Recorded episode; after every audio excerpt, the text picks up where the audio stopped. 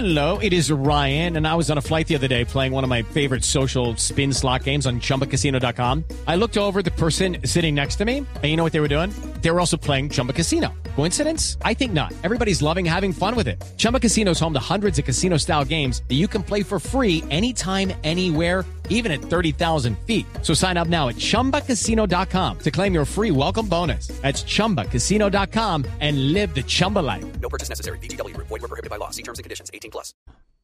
Vamos día a día para mantenerte informado en tiempo real, dándote más control en tus operaciones. En TCC cumplimos con tecnología, agilidad y eficiencia. It is Ryan here, and I have a question for you. What do you do when you win? Like, are you a fist pumper? A woohooer, a hand clapper, a high fiver. I kind of like the high five, but if you want to hone in on those winning moves, check out Chumba Casino. At chumbacasino.com, choose from hundreds of social casino style games for your chance to redeem serious cash prizes. There are new game releases weekly, plus free daily bonuses. So don't wait. Start having the most fun ever at chumbacasino.com. No purchase necessary. BGW. Void were prohibited by law. See terms and conditions. 18 plus.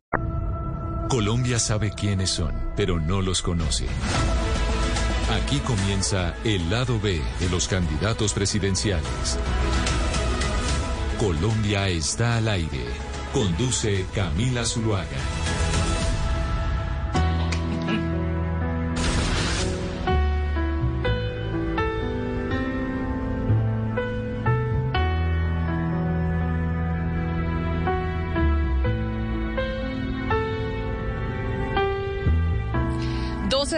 19 minutos. Aquí seguimos conectados con ustedes en Mañanas Blue. Vamos hasta la una de la tarde.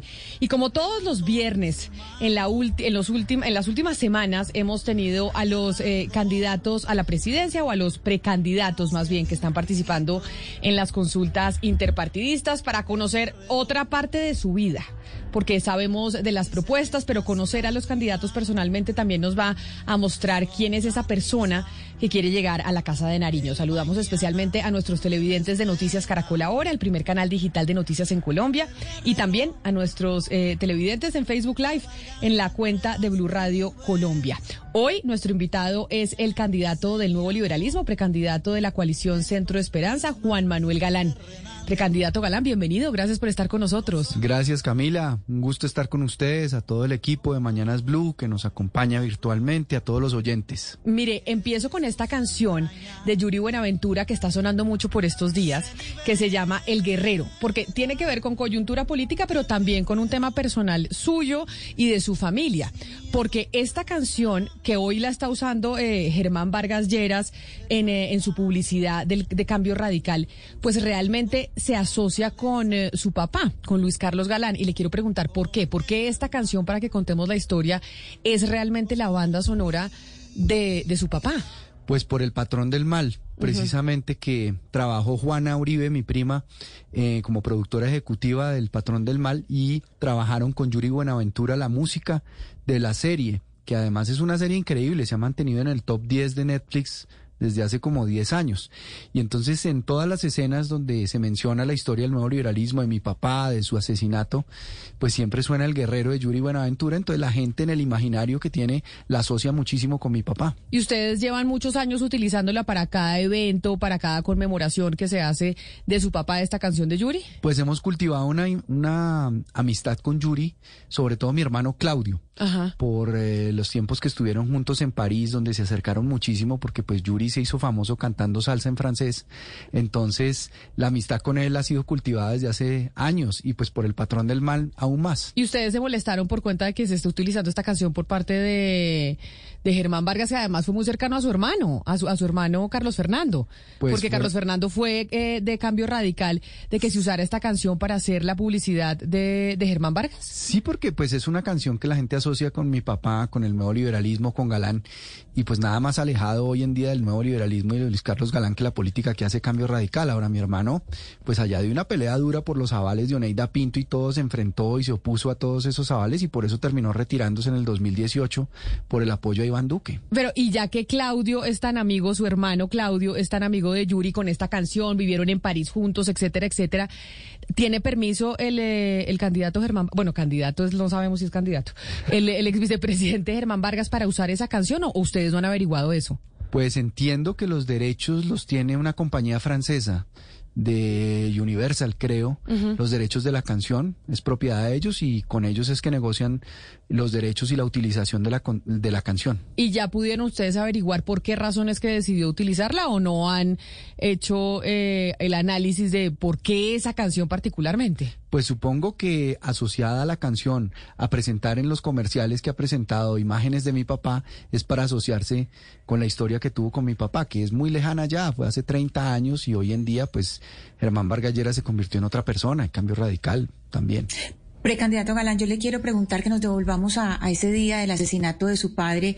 Pues sobra decir lo que significa pues que a usted le hayan matado a su papá, pero eso es una historia personal. ¿En qué momento se da cuenta usted, en qué momento de su vida, la dimensión de quién es su papá para los jóvenes y para el país? Que supongo que no fue en ese momento porque usted estaba muy joven.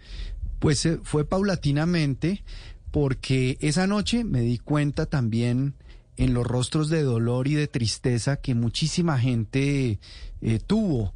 Es decir, eh, ver llorar a una cantidad de gente en las calles, la frustración que tenía la gente por el asesinato de esa esperanza que veían en Luis Carlos Galán, pero poco a poco también me fui adentrando en sus ideas porque pues la tesis para graduarme en Francia de una maestría que hice en política internacional fue sobre el nuevo liberalismo y sobre mostrar cómo el nuevo liberalismo asumió posiciones rebeldes, inconformes, partidarias de cambio social, pero sin acudir a la violencia como muchos movimientos guerrilleros que sí acudieron a las armas buscando ese sueño de transformación en el país. Entonces, eh, la elaboración de esa tesis me, me permitió compenetrarme mucho con los documentos del nuevo liberalismo en distintos temas, con los discursos, con las entrevistas, con todo el pensamiento que mi papá construyó a lo largo de su carrera pública en relación con los temas del país.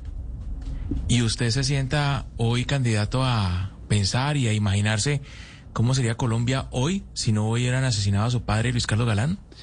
Sí, claro, hay una nostalgia sobre eso muy profunda y muy presente en el pueblo colombiano, en la gente que me encuentro por la calle toda, siente eh, como ese anhelo, esa nostalgia de lo que habría podido ser en ese momento un gobierno de Luis Carlos Galán y sobre todo lo que habría abierto como puertas para que muchos jóvenes y muchas personas parecidas a él pudieran eh, levantar la posta y continuar un proceso político, porque él nunca se sentía indispensable, él decía que él era un instrumento temporal de la conciencia colectiva, transitorio, y que ojalá pues vinieran muchos liderazgos de ese estilo, de ese talante, manejando y defendiendo esos principios en el ejercicio de la política. Y ya que estamos hablando de su papá y mis compañeros tienen tantas preguntas al respecto, quiero musicalizarlo con una canción que yo sé que a usted eh, le recuerda precisamente a ese, a ese momento tan doloroso que es esta canción de Joan Manuel Serrat, Elegía.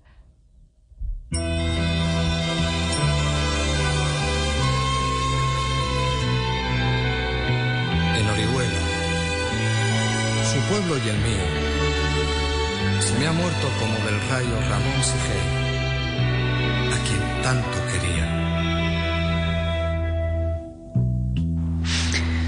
Precandidato, usted habla de que, de que su papá quería ser un instrumento transitorio, pero lo cierto es que se volvió un símbolo permanente, un símbolo muy importante para muchas personas en el país, un antes y un después, un referente, un deber ser, eh, una, una promesa que, que se le robó a muchos colombianos. Pero yo quiero preguntarle, ¿usted cómo ha hecho para cumplir esas expectativas? Porque usted ha hecho política y siempre ha tenido esa figura tan importante para el imaginario colombiano encima. ¿Cómo hace usted para ocupar esos zapatos tan grandes, para forjar y construir una identidad propia?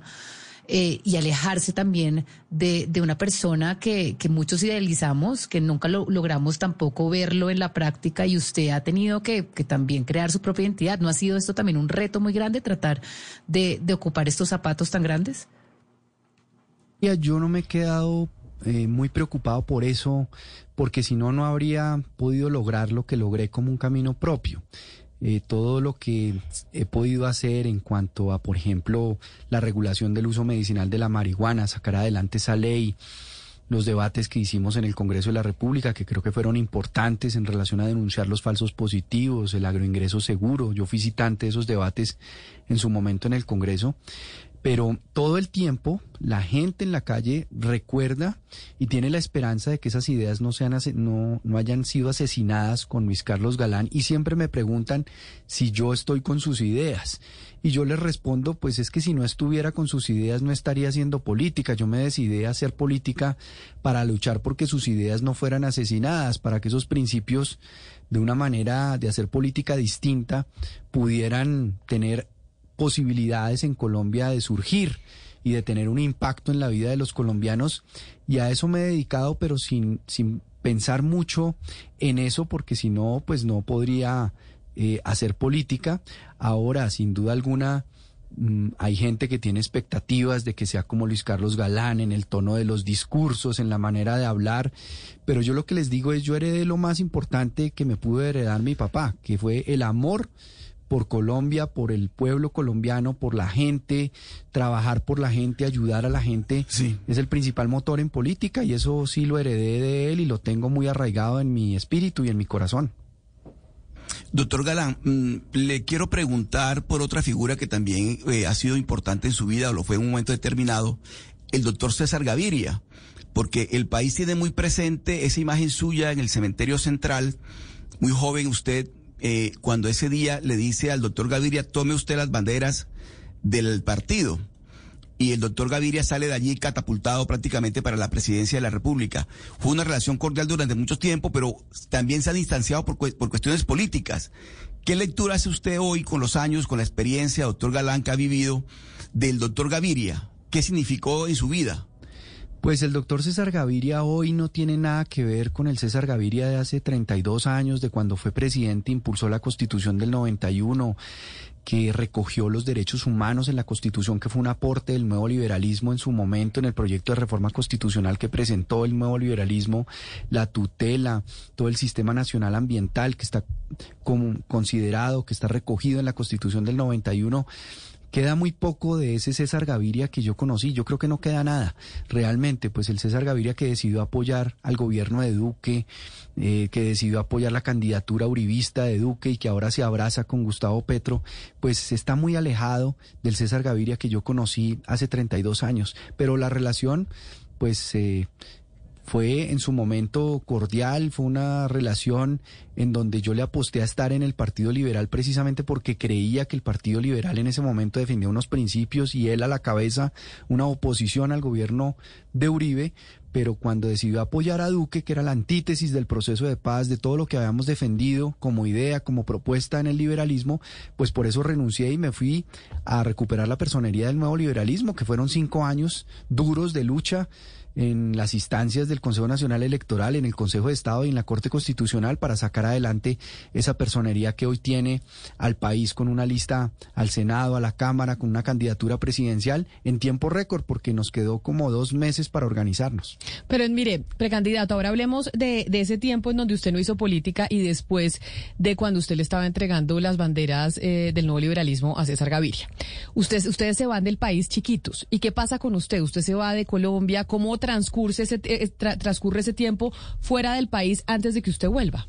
Bueno, pues a mi papá lo asesinan el 18 de agosto de 1989 y nos vamos para Francia el 29 de octubre de 1989. Recuerdo la llegada a Francia, un típico día de otoño parisino, el cielo gris, las hojas cayéndose, o sea, un momento muy triste que estábamos viviendo en lo familiar, en lo personal asociado pues a llegar a un país totalmente extraño. Yo soy bachiller del Instituto Pedagógico Nacional, no sabía francés, no estaba familiarizado con el método de estudio eh, francés, me tocó arrancar absolutamente de cero en Francia, eh, aprendiendo el idioma, eh, mis hermanos les tocó igual y pues tuvimos unas oportunidades que eh, con las que mi papá soñaba que tuviéramos. Él siempre decía que soñaba para los colombianos la posibilidad de una educación internacional y para nosotros también. Siempre nos impulsaba a que aprendiéramos inglés, a que mm, leyéramos muchísimo.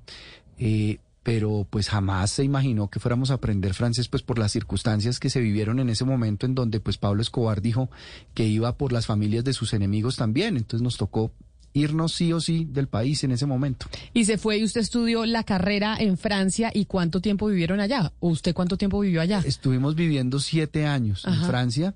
Allá estudié Relaciones Internacionales y Ciencias Políticas. Hice pues una maestría en Política Internacional y luego pues regresé a Colombia. Y acá me pregunta un oyente que, que tiene una duda y es, ¿tuvieron que entrar en terapia psicológica cuando se fueron para Francia? ¿Cómo fue ese proceso también, pues, de, pues, de enfrentar el, eh, la muerte de un papá, pero además de manera tan trágica? Pues yo creo que hemos debido tener esa terapia que Ah, no, ¿no la, la tuvo? tuvimos, no la tuvimos. Y yo creo que en ese momento la necesitábamos, la, la, la hubiéramos necesitado porque pues fue un golpe demasiado brutal, demasiado súbito, para lo cual uno nunca está preparado y menos a los 17 años cuando es un adolescente, a los 15 o a los 12, que eran las edades que tenía mi hermano Claudio y mi hermano Carlos Fernando en ese momento. Entonces, creo que si eso hubiera ocurrido ahora, que digamos la salud mental se ha vuelto tan importante como la salud física después de la pandemia especialmente, creo que habría sido oportuno y habría sido muy útil haber contado con ese apoyo en ese momento. Sabemos que a usted le gusta esta canción de Celia Cruz cuando se pone eh, nostálgico de Te Busco y se la voy a poner para hacerle las siguientes preguntas.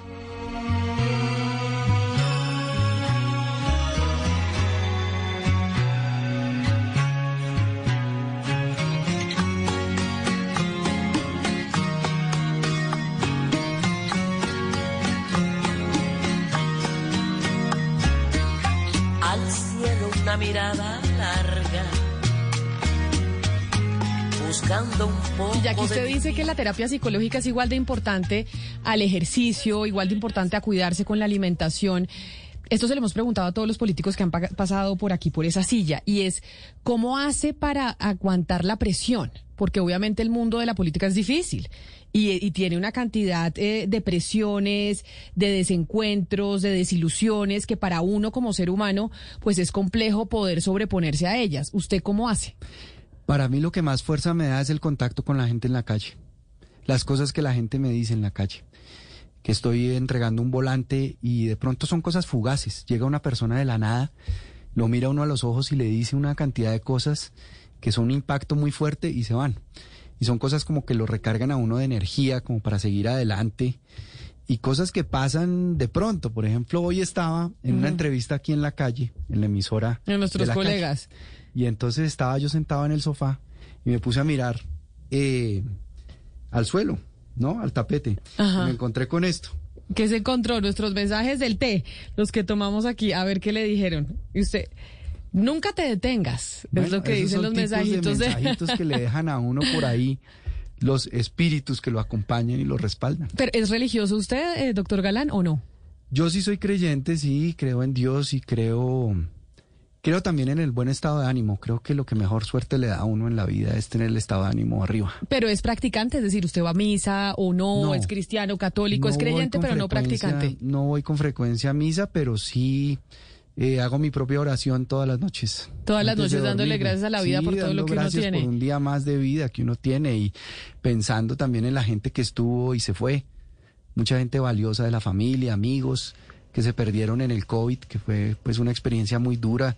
Yo tuve muchos compañeros ¿Cuánta gente perdió usted político. cercana por cuenta de la, no, de la familiares pandemia? no, por fortuna familiares cercanos no, pero Ok. sí mucha gente con la que trabajé políticamente en apartado en varias regiones del país eh, murieron por el COVID.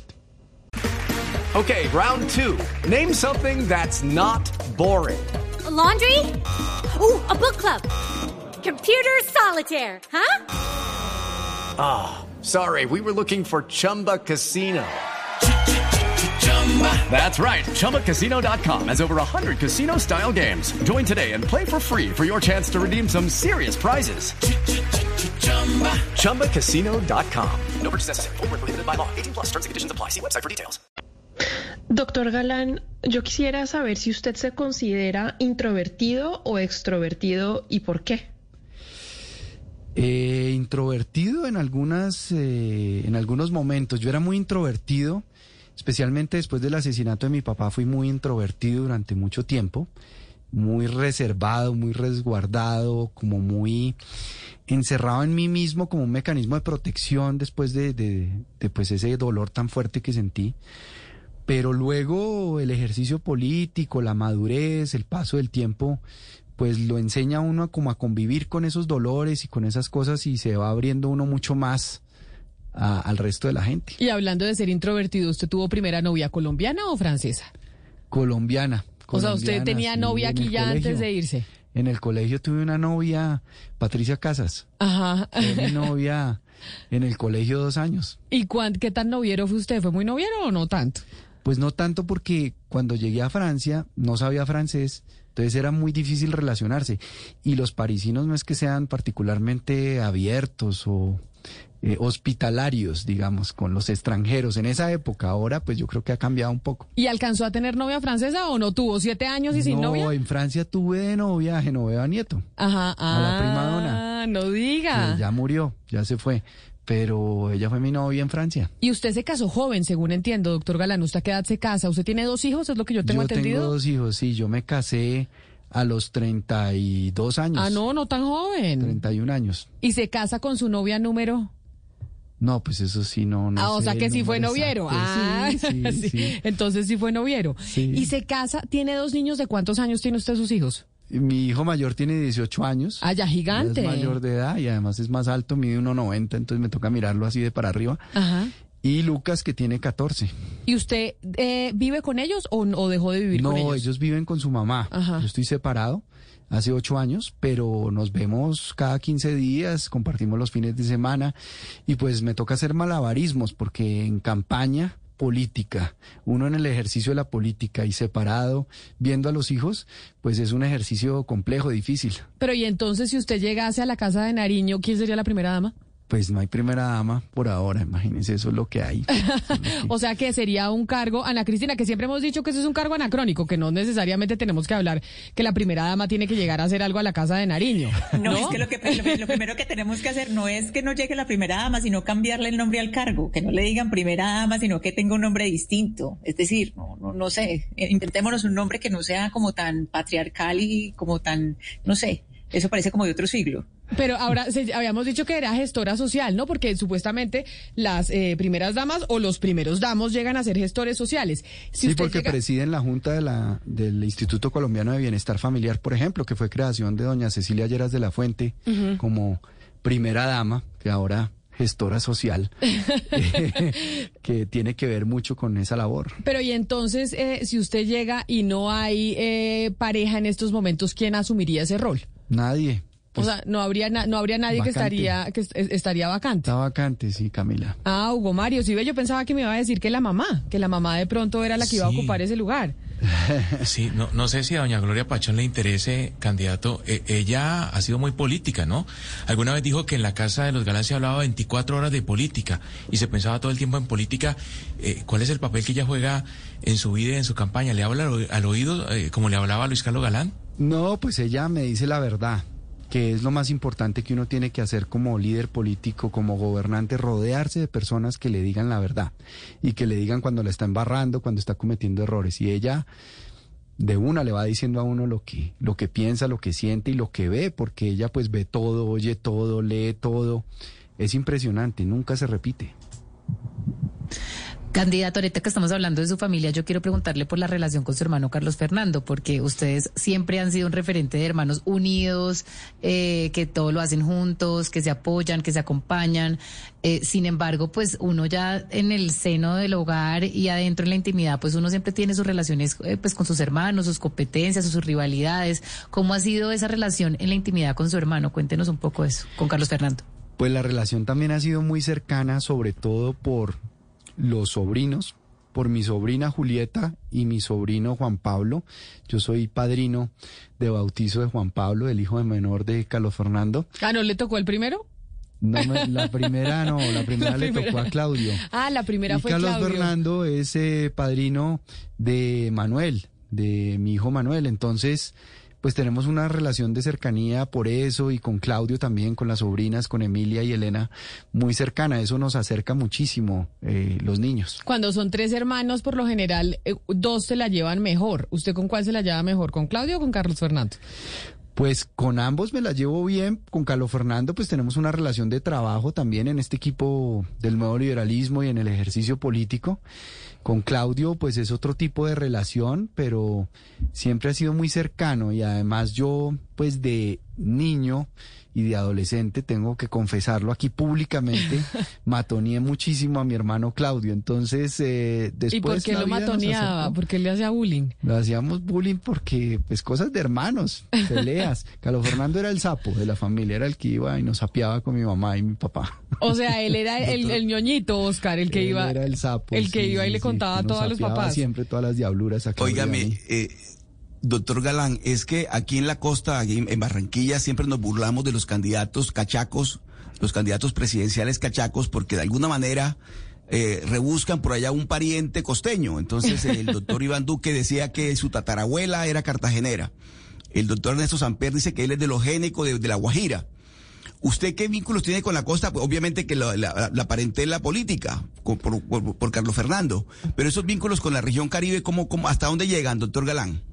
Bueno, pues eh, primero de admiración, de mucha admiración por la costa caribe, pero sí, ese vínculo con mi cuñada Carolina, Carolina Dake, es muy fuerte porque ella es barranquillera, pero además es una mujer eh, muy preparada, muy estructurada y que ha sido un apoyo para nosotros fundamental, no solo para mi hermano, sino para mí. Ha sido un apoyo muy grande. ¿Usted qué hace, doctor Galán, cuando no está metido en estos temas de política? Se lo digo, pues, obviamente ahorita está 24-7 en correrías, etcétera, etcétera, pero ¿qué hace cuando tiene su tiempo libre, cuando no está pensando en, eh, en, en asuntos políticos? ¿Qué le gusta hacer? Pues el tiempo con mis hijos, porque pues ese es el gran sacrificio que uno hace, el tiempo con la familia cuando hace política. Entonces, cuando tengo un poco de tiempo, intento recuperar ese tiempo perdido con mis hijos. Entonces, pues hacemos planes que yo creo que muchos padres hacen, no es nada así muy original. Eh, vamos a cine muchísimo, eh, jugamos fútbol y conversamos mucho porque pues son dos hijos adolescentes. Entonces mi hijo mayor ya está empezando a tener novia, entonces me pregunta, eh, me cuenta sus cosas y eso pues nos acerca mucho la relación. Mi hijo Lucas es como más político, entonces él vive pendiente de las entrevistas y me dice las palabras que debo usar, por ejemplo, cuando hablo de la regulación de las drogas, me dices, tienes que usar palabras que conecten para que la gente entienda mejor cuál es la propuesta, qué es lo que estoy proponiendo. o sea, que usted cree que Lucas va a ser eh, como el que va a heredar esa vena Pues No sé, política. pero es buen opinador y buen analista, eso sí lo tengo claro. Pero usted dice que se divorció hace ocho años. ¿Por qué se terminó divorciando? No, me separé, me separé, todavía no me he divorciado. Ah, o sea, usted no ha firmado Estamos papeles. en proceso de divorcio, pero no, pero nos separamos hace ocho años. Ah, Siempre me ha llamado la atención eso de me separé, no me divorcié. ¿Por qué se separó y no se divorció? ¿Qué fue lo que pasó? Bueno, porque pues eso es un proceso a veces largo, a veces complejo. Cuando hay desacuerdos normalmente, pues eso toma más tiempo y es un poco lo que ha pasado, pero pues ahí vamos, ahí vamos avanzando. O sea, no ha sido un divorcio fácil, es lo que No quiero decir. Pues la mayoría de los divorcios creo que no son fáciles. no, bueno, nunca separarse es fácil, pero, Exacto. pero ocho años sin firmar papeles es un jurgo. Sí, es mucho tiempo. Yo hubiera querido pues que fuera antes y que sea amigablemente, como un acuerdo, y eso es lo que hemos intentado, pero lo importante es que compartimos dos cosas importantes que es eh, los niños, los hijos, eh, proteger a los hijos y tener una buena relación sobre todo por ellos. Y ha importante. sido y ha sido porque por temas de, de bienes y demás que no se han podido eh, firmar no, los papeles. pues bienes no hay, bienes realmente no hay. y entonces, ¿por qué se demora uno tanto no en divorciarse? Pues no sé, diferencias que hay, aunque hemos buscado buenos amigos componedores que nos han ayudado como a, a que todo sea muy amigable y conciliado por el bien de los niños. ¿Y eso lo ha limitado usted a encontrar pareja nueva o no? ¿O eso, eso ha sido como una limitación? Porque usted dice, hace ocho años me divorcié, si llego a la casa de Nariño no hay ahorita eh, compañera que, que llegue conmigo. Entonces, ¿eso lo ha limitado usted a empezar nuevamente una relación amorosa? Pues yo creo que hay que terminar bien una relación para iniciar otra y no estar como en una relación que todavía no ha terminado del todo para iniciar otra. Yo creo que lo más sano, además para, para los niños, para mis hijos, es que tengan relación con una eventual nueva pareja que yo tenga, ya con todo el tema del divorcio solucionado y resuelto. Quiero ponerle una canción de Charlie García que yo sé que usted oía cuando empezaba esas primeras fiestas de colegio porque quiero preguntarle algo sobre eso, que se llama Rap de las Hormigas.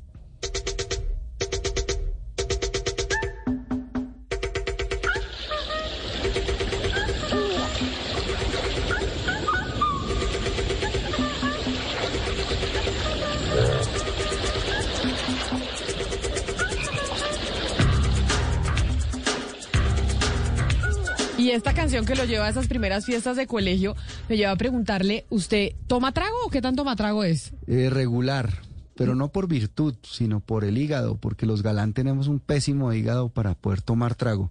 Entonces el trago no. Pero le no cae, le- pero le cae pesadísimo Después del o qué? segundo trago ya no me siento bien. Pero dos tragos sí me tomo. Ok, no es que no se tome un solo no, trago. No, no, no, no. Un par de vinos, un par de cervezas, sí, hasta ahí puedo llegar. ¿Y marihuana fuma o no fuma? No, pero, Oh, pero sí la he probado, sí la he probado. Eh, fumada me cayó como mal. Ok. Pero las gotas sí me hacen un efecto distinto. Las- Cuando uno está así como cansado, como estresado, ayudan a dormir profundo. Doctor, doctor Galán, ¿y us- ¿y usted qué come? ¿Qué le gusta comer? ¿Qué disfruta?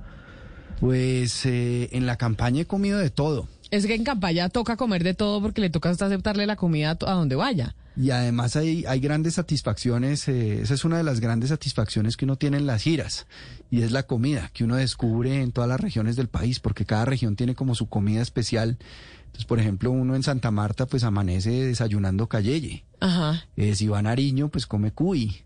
No, si va al Valle del Cauca, pues come también eh, champús. Y Eh, entonces usted tiene pues un estómago de acero, se come Sí. todo lo que le ofrezcan. Eso le toca al político eso tener estómago de decir acero. que también se lo heredé a mi papá que tenía un estómago a prueba de balas.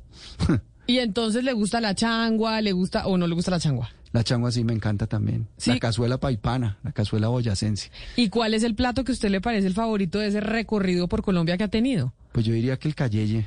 El cayeye es lo que más le gusta. solo se lo puede comer uno allá porque es eh, del guineo, es especial de Sí, zona bananera que solo se consigue allá. No es muy difícil conseguirlo en otra parte. Entonces, claro, allá El siempre. cayeye, el cayeye de Camila es un guineo verde con queso, con un queso rallado que le echan encima y a algunos le, pa- le, le pica un poquito de cebolla. Y el cayeye en el Magdalena es un plato peleadísimo. Eso es una, una delicia. Y en campaña Lo único seguro es el desayuno. Así Ah. que desayunar cayeye es el mejor desayuno porque eso es puro potasio, eso lo pone a uno a aguantar cualquier qué- cosa durante el día. ¿Y qué está desayunando normalmente ahorita en campaña? Cuando usted dice lo único seguro es el desayuno, ¿cuál, si usted le toca en su casa, ¿qué desayuna? No, pues huevos, huevos yo creo que eso... ¿Y cocina usted o le cocinan? Yo cocino, sí, me desestresa cocinar, Ajá. pero confieso que cocino con YouTube. Eso sí, busco la receta que quiero cocinar, miro el video en YouTube de cómo se hace, consigo los ingredientes y ahí más o menos. Ah, bueno, pero entonces sí trata de ser chef. Sí, intento, se intenta. ¿Y cuál sí. es el mejor plato que le queda? ¿Cuál es el mejor plato? Bueno. eh, O sea, si nos, si nos invita a comer, ¿qué nos invita a comer? Bueno, unas costillas barbecue de cerdo al horno. Ok, le quedan bien, buenísimas. Sí, quedan bien. Así de cocción lenta en el horno, quedan muy bien. ¿Y de acompañamiento? De acompañamiento, un buen guacamole. O sea, costillas con guacamole. Sí. Bueno. Un buen guacamole así, con picante también mejor. Oiga, me están preguntando muchos oyentes, de hecho, eh, Juan Carlos, me pregunta Ligia, me preguntan por su medio hermano, por su medio hermano que es eh, pues hijo eh, solo de su papá, que además entiendo hubo un proceso de reconciliación muy bonito hace unos días en el cierre de campaña. ¿Cómo ha sido esa relación? Pues yo me enteré de la existencia de Luis Alfonso, Luis Alfonso Galán Corredor, eh, un día que mi mamá nos invitó a almorzar eh, en Francia ya y nos contó toda la historia que la ¿Cuántos años tenía usted? Yo tenía como 19 años. Ajá. Y nos contó toda la historia y pues nos pareció apenas natural y normal acercarnos a él, acercarnos a su familia. Y eso es lo que hemos hecho durante estos años, ¿no? Eh, y ahora está muy entusiasmado con la campaña, sobre todo en Cundinamarca, está apoyando mucho a Adriana Gutiérrez, eh, candidata a la Cámara del Nuevo Liberalismo en Cundinamarca. ¿Y cómo ha sido esa relación con ese medio hermano? Es decir, ustedes se enteran, obviamente es una sorpresa, porque creo pues eso le pasa a cualquier a cualquier hijo que, que es una sorpresa enterarse de eso, pero ¿cómo empiezan a construir la relación? Pues la relación empieza a construirse a través de mis tíos, que pues sí conocían la historia desde hace mucho tiempo y que apoyaron y acompañaron a mi papá muchísimo en esa época. Eh, y empezamos a encontrarnos ya físicamente, a vernos y nos acercamos mucho también a, a mis sobrinos. Yo tengo dos sobrinas y un sobrino, hijos de Luis Alfonso. Y nos hemos acercado mucho con ellos y nos hemos apoyado mucho. Y la relación ha sido cordial y ha sido pues afectuosa. A lo largo de estos años se ha ido construyendo. O sea que su papá tuvo solo hombres, o sea, mejor dicho, solo, hombres. sí, solo Sí, genes yo para también Valeria. tuve solo hombres, no tuve hermanos, Sí, no sí. tuve hijas. O sea, o sea- Pero bueno, tengo sobrinas. Tiene sobrinas, pero sí. Allá el- la reina es la mamá, la consentida. Sí, mi mamá realmente es... Sí, claro. Tiene el monopolio Pero, pero, pero mire, precandi- eh, precandidato, le voy a cambiar el tema. Usted, pues hoy en día todos somos adictos al celular y todos nos levantamos y abrimos una aplicación. ¿Qué tiene su celular y cuál es la aplicación que usted más usa? ¿Qué es lo que usted se despierta y abre primero? Facebook, Instagram, Twitter. ¿Qué, qué? ¿Qué es lo que más usa en su celular? Bueno, sí, las redes, sobre todo Twitter es una red que pues uso mucho, veo mucho, Eh, pero también tengo una playlist en Spotify para cuando uno está en los aviones, en los carros o eso, que lo relaja a uno y lo tranquiliza. Pero es la misma siempre, la, mis- el, el mismo playlist eh, siempre que se monta al carro al No, avión. tengo como varias listas de canciones ahí que voy, eh, voy consultando de acuerdo el estado de ánimo en que uno esté. Ven, eh, precandidato, y hablando de, de aplicaciones, y usted nos estaba contando pues que está básicamente soltero y a la orden. Pues no sé si una persona puede estar a la No, orden. no haciendo dijo a la orden, la.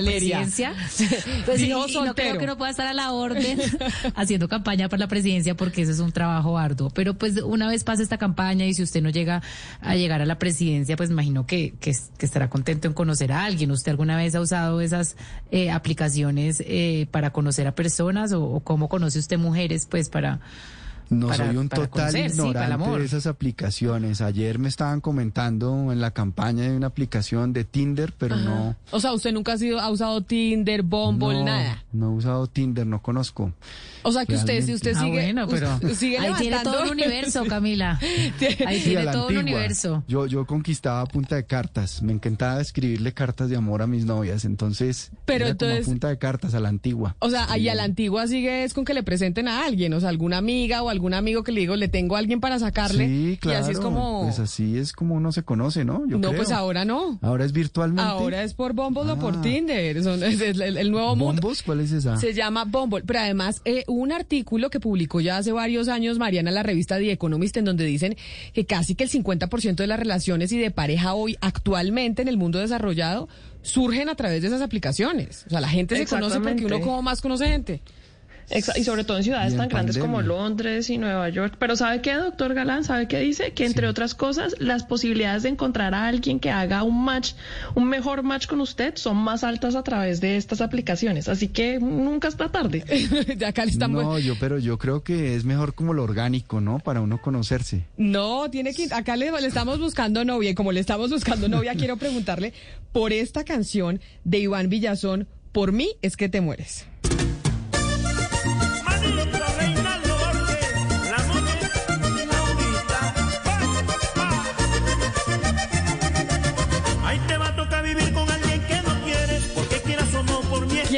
¿Quién le dedicó esta canción? Ah, no, eso sí toca guardar. Ese Ay, pues sí, por eso le pregunto quién se la dedicó, porque es una canción, pues por mí es que te mueres, imagínese. Sí, sí, sí, no, pues por ahí me la dedicaron. ¿Quién se la Una dedicó? niña Pero, que me gustaba. pero tuvieron relación o no tuvieron no, relación? no se pudo, quedó como en el en la dimensión platónica la relación. Que esas son las más difíciles de olvidar, aquellas que se quedan esas en son esa las que más dimensión. per- men- permanecen. Y pero ya no hay nada que hacer ahorita que usted está soltero, no sé si a la orden, pero soltero sí. Pues de pronto uno no, no descarta nunca, de pronto, no se sabe. La vuelta es la vida. Y, y doctor Galán, y ya, ya que estamos hablando del tema y que está usted soltero, ¿usted cómo coquetea? Cuéntenos ese, ese, ¿cómo es usted coqueteando? Dijo que las cartas eran, pero No, eso ya lo es cuando uno es, lo ya es mejor novio. es ser uno tal como es, porque si uno empieza a aparentar algo que no es por el afán de conquistar, pues termina es decepcionando de- después. Entonces es mejor que lo conozcan a uno de entrada como es, tal cual. ¿Y paga la cuenta o miti miti?